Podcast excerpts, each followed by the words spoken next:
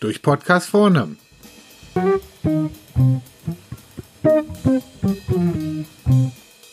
Heute Maschinenbau trifft Krankenhaus. Hallo Stefan, grüß dich. Hallo. Maschinenbau trifft Krankenhaus. Ja, zwei Disziplinen, die sich normalerweise nicht über den Weg laufen, außer man verletzt sich im Maschinenbau und muss ins Krankenhaus. Aber wir beide haben ja, ja wir stimmen uns mal ab und tauschen uns mal aus, was es für Gemeinsamkeiten, aber auch für unterschiedliche Punkte im Endeffekt im Einkauf gibt. Mhm. Ja, finde ich super, dass wir das machen, weil ich finde, man kann gerade in der heutigen Zeit immer voneinander lernen. Und wir speziell machen das im Krankenhauswesen auf jeden Fall zu wenig. Deswegen freut mich, dass, dass wir heute da mal das Thema näher beleuchten. Gut, genau, wunderbar.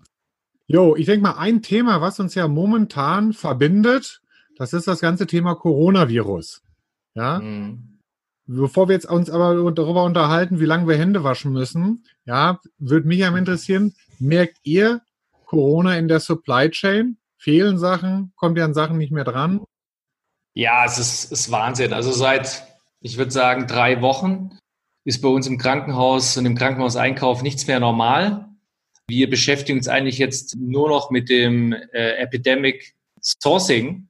Wir machen eigentlich gar nichts anderes mehr im Großen und Ganzen, weil aufgrund der, ja, der Herstellung komplett von Masken, Schutzausrüstungen, vor allen Dingen äh, in China und ja, auch Medikamenten sind wir da komplett abhängig und suchen jetzt verschiedene Lieferquellen auf der ganzen Welt, um da überhaupt die Versorgung sicherzustellen, also speziell äh, Mund- und Gesichtsschutz, aber auch Desinfektionsmittel und andere Themen. Und da kommen wir jetzt auch mit dem Thema äh, nochmal, ja, wie sourced man, ja, was für Folgen hat Single Sourcing, welche Warengruppe, wie ist die Sourcing-Strategie grundsätzlich richtig, welche Lagerhaltung ist richtig und die ganzen Themen, die merken wir jetzt wirklich sehr, sehr deutlich. Mhm.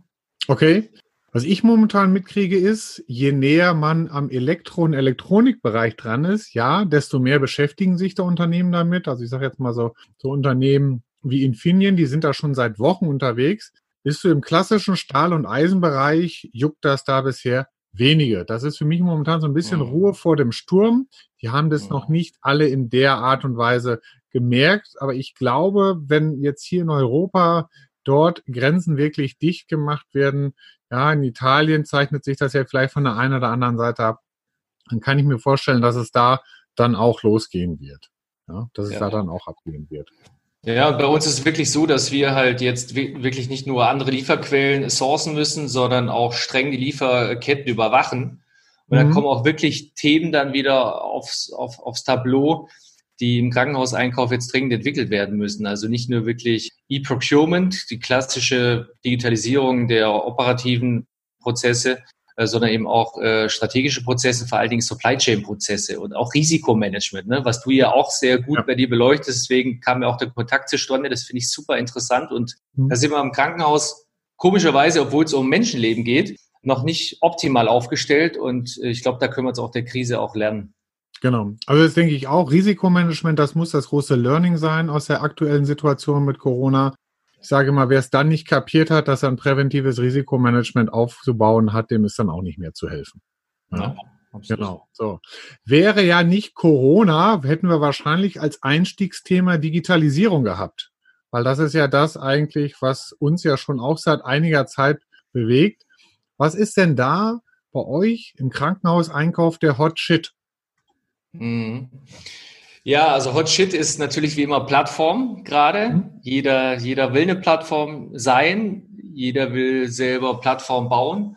Und da haben wir jetzt auch eine Entwicklung, dass es äh, vertikale äh, Marktplatzlösungen gibt oder Plattformen, speziell für Healthcare-Bereich, also die, die mit Regulatorik vom strategischen Beschaffen äh, sich, sich befassen, weil es da so ein paar regulatorische Spezifika gibt ist aber auch ein großes Thema Tailspend und C-Artikelbeschaffung, klassische Prozessoptimierung. Da läuft dieses Jahr ziemlich viel. Also wenn jetzt der Coronavirus nicht gekommen wäre, hätte ich fast gesagt, dann wäre das wirklich das Top-Thema jetzt gewesen. Aber das ist jetzt gerade natürlich ein bisschen hinten dran. Aber die Krankenhäuser beschäftigen gerade sehr stark, äh, mit welcher Plattform will ich zukünftig äh, einkaufen und mein, meine Ausgaben analysieren und monitoren. Und das ist, glaube ich, bei euch schon ähm, vor ein paar Jahren der Fall gewesen. Ja, also ich glaube, äh, jetzt Maschinenbau, ja, sind schon viele unterwegs, aber es gibt nicht so in dem klassischen Sinne die Marktplatzlösung. Ja, also nach dem Motto, äh, dass man sagt, hallo, weil wir alle aus einer Branche sind, müssen wir jetzt hier auf eine Plattform geben. Es gibt unterschiedliche Anbieter da und da sucht sich jeder so, so wie ich das wahrnehme, seine Lösung raus, sei es mit SAP, SRM, sei es mit OnVentis, sei es mit Jagger, um da einfach nur mal ein paar Player zu nennen. Da gibt es also jetzt nicht so, dass, dass man sagt, hey, wir müssen alle auf irgendwie einen äh, Marktplatz aller Krankenhaus gehen. Dem ist eher nicht so. Da sagst du, da geht hm, aber bei euch eher der Zug hin.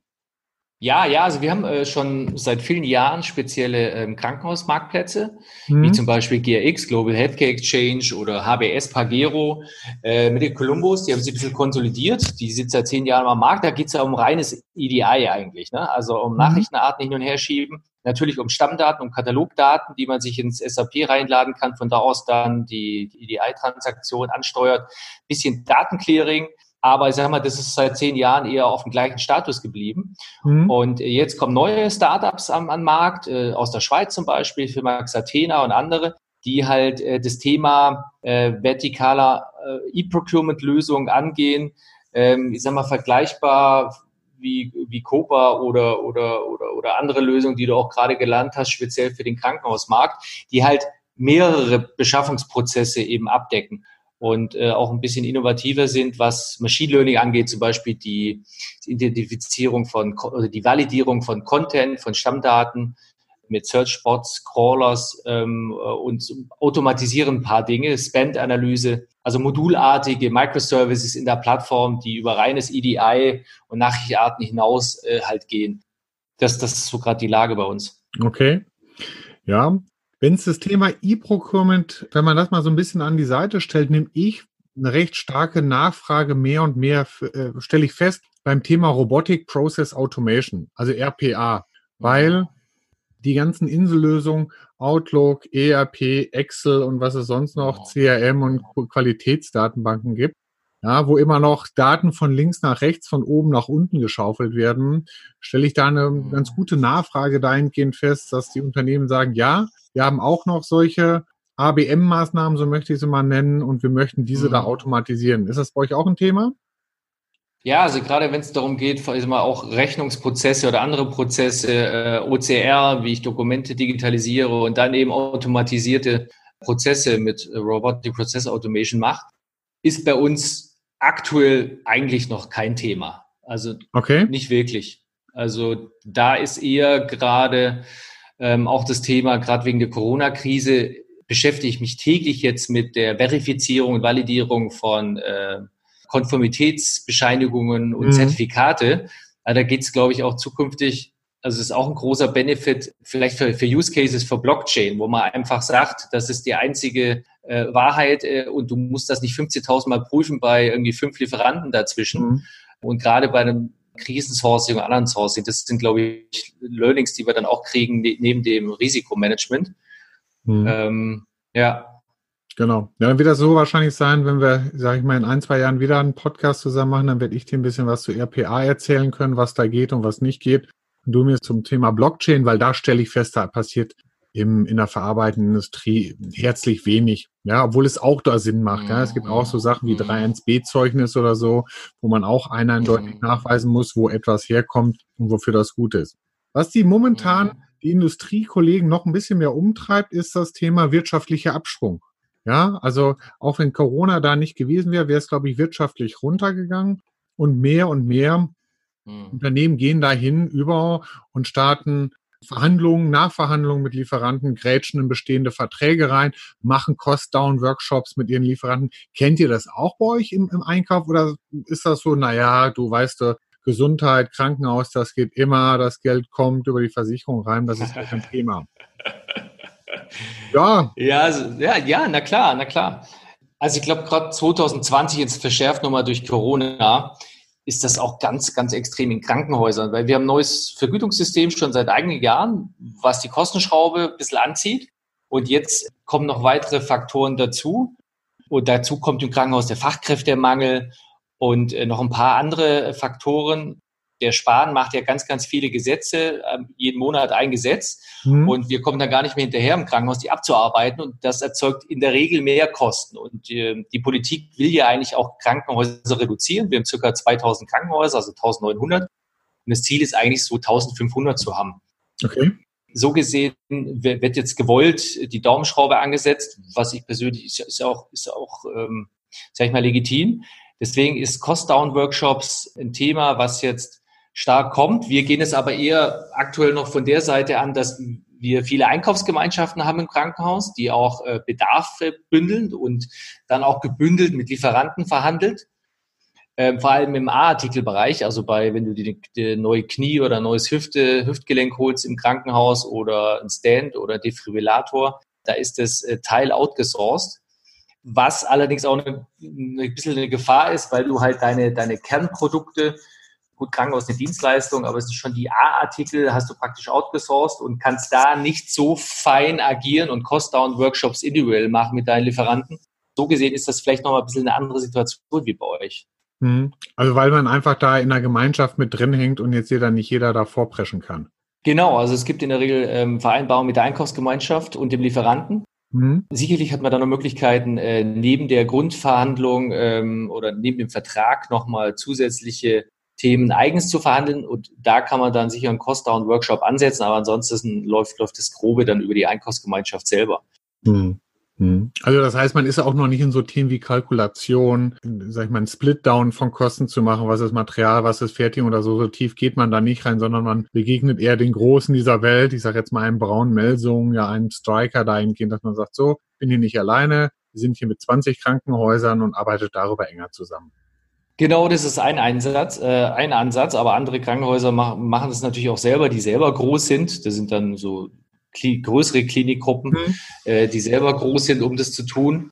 Und ähm, klar, da, da reden wir aber auch viel ähm, gerade im, ähm, im Krankenhausbereich um Zusatzservices und auch um das Thema Patienten-Journey. Also wie, wie, kann, wie können strategische Lieferanten uns auch helfen, sagen wir, uns auch digital zu transformieren und unsere Liefer- oder unsere Wertschöpfungskette vom Patient, wenn du zu Hause bist zum Beispiel, mhm. einen Termin hast beim Krankenhaus zu einer Knie-Endoprothese, Kniewechsel oder Knieoperation, wie können dort äh, Supply Chains auch abgestimmt sein auf den, auf den Patienten? Okay. Und das ist sicher das, das eine, die eine Variante und ähm, je nach, je nach Warengruppe ähm, sind da, wie du gesagt hast, die Cost-Down-Workshops auch dabei, aber da würde mich gerne auch mal für die interessieren, wie ihr das bei der Maschinenbau, würde ich gerne mal von euch lernen, wie ihr das bei dem Maschinenbau macht. Ja, also meistens ist ja so, man, man, man organisiert sich das Objekt. Wir haben zum Beispiel momentan mit Motoren zu tun, ja, dass man sich also den Motor vornimmt, ihn zerlegt für die Frästeile, für die Spritzgussteile oder ähnliches, mhm. Kalkulationsblätter hat, um darüber dann aus einem eigenen Antrieb heraus die ganzen Thematiken zusammenrechnet, um zum Schluss zu einem Preis zu kommen, einen Sollkostenpreis, den man dann natürlich mit dem Ist-Kostenpreis abgleicht. In vielen Fällen ist es dann natürlich so, die passen beide nicht zueinander, da gibt es einen Gap zwischen. Und wir sagen immer, diese Kalkulation, die da gemacht worden ist, ist ein qualifizierter Einstieg in eine Kostendiskussion. Ja, also es mhm. funktioniert nicht, das mag vielleicht im Automotive-Bereich manchmal so sein, dass wir das als ultimative Wahrheit hinstellen, nach dem Motto, Lieferant, ich habe das so kalkuliert und jetzt kannst du dich hier fünfmal umdrehen, bitte akzeptier das. Das funktioniert im Automotive, äh, Entschuldigung, im Maschinenbaubereich nicht, sondern wir sagen immer, okay, wir haben hier einen Gap, was können die Gründe dafür sein, dass es abweicht? Warum sind, was weiß ich, Gemeinkostenstrukturen höher? Warum kaufst du das Vormaterial zu höheren Preisen ein? Und gibt mhm. es Möglichkeiten, das zu adaptieren? Einmal von der Seite her können wir einen Konditionsübertrag an dich machen, Lieferant, dass du von unseren Halbzeugkonditionen profitieren kannst. Wenn ja, super, dann können wir das ja dahingehend dann mhm. anpassen von den Preisen her. Oder aber, was müssen wir gegebenenfalls in dem, was wir benötigen, also ich sage jetzt mal in dem Teil, anders gestalten, damit es kostenseitig passt. Ja, beispielsweise, lass diese Fläche hier, muss nicht mehr gefräst werden, lass das entfallen dann kann der Lieferant sagen, auf Basis der Kalkulation, die man dann gemacht hat, okay, da müsste das so und so viel Euro ausmachen und so nähert man sich die, dieser Sache an. Ja, also es ist einfach, ich sage immer, na klar, du kannst weiterhin türkischen Bazar spielen, ja, und der eine heult dem anderen vor, dass er schwere Marktbedingungen hat und der andere sagt, er muss Frau und Kinder ernähren, ja klar. Oder aber man nutzt halt die Gelegenheit, sich möglichst über Kosten, über Zahlen, über Zahlen, Daten, Fakten zu unterhalten, um darüber zu einer Lösung zu kommen. Ja. Mhm. Das ist die Idee im Endeffekt dahinter. Mhm. Und das geht ja, auch, das geht auch wunderbar für Dienstleistungen und solche Sachen. Ja. Mhm. Ja, mhm. ja finde find ich ein guter Punkt. Also das, da können wir sicher von euch lernen, den Bereich. Ja, genau, richtig.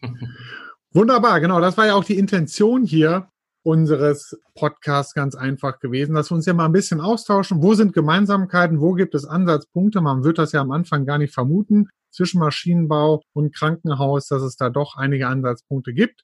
Und mein Vorschlag wäre ganz einfach, Stefan, wenn wir uns einfach in ein paar, weiß nicht, Monaten, einem halben Jahr, Jahr nochmal wieder zusammen hier setzen per Podcast und darüber diskutieren, okay, was hat es vielleicht oder an, an der einen oder anderen Stelle gebracht, dass man diesen Gedankenanstoß mitgenommen hat. Bist du dabei? Ja, ja super. Vielen, vielen Dank, dass du den Start gemacht hast, fand ich klasse. Gut. Trotz Corona-Hektik. Ja, genau. Alles klar. Du. Okay.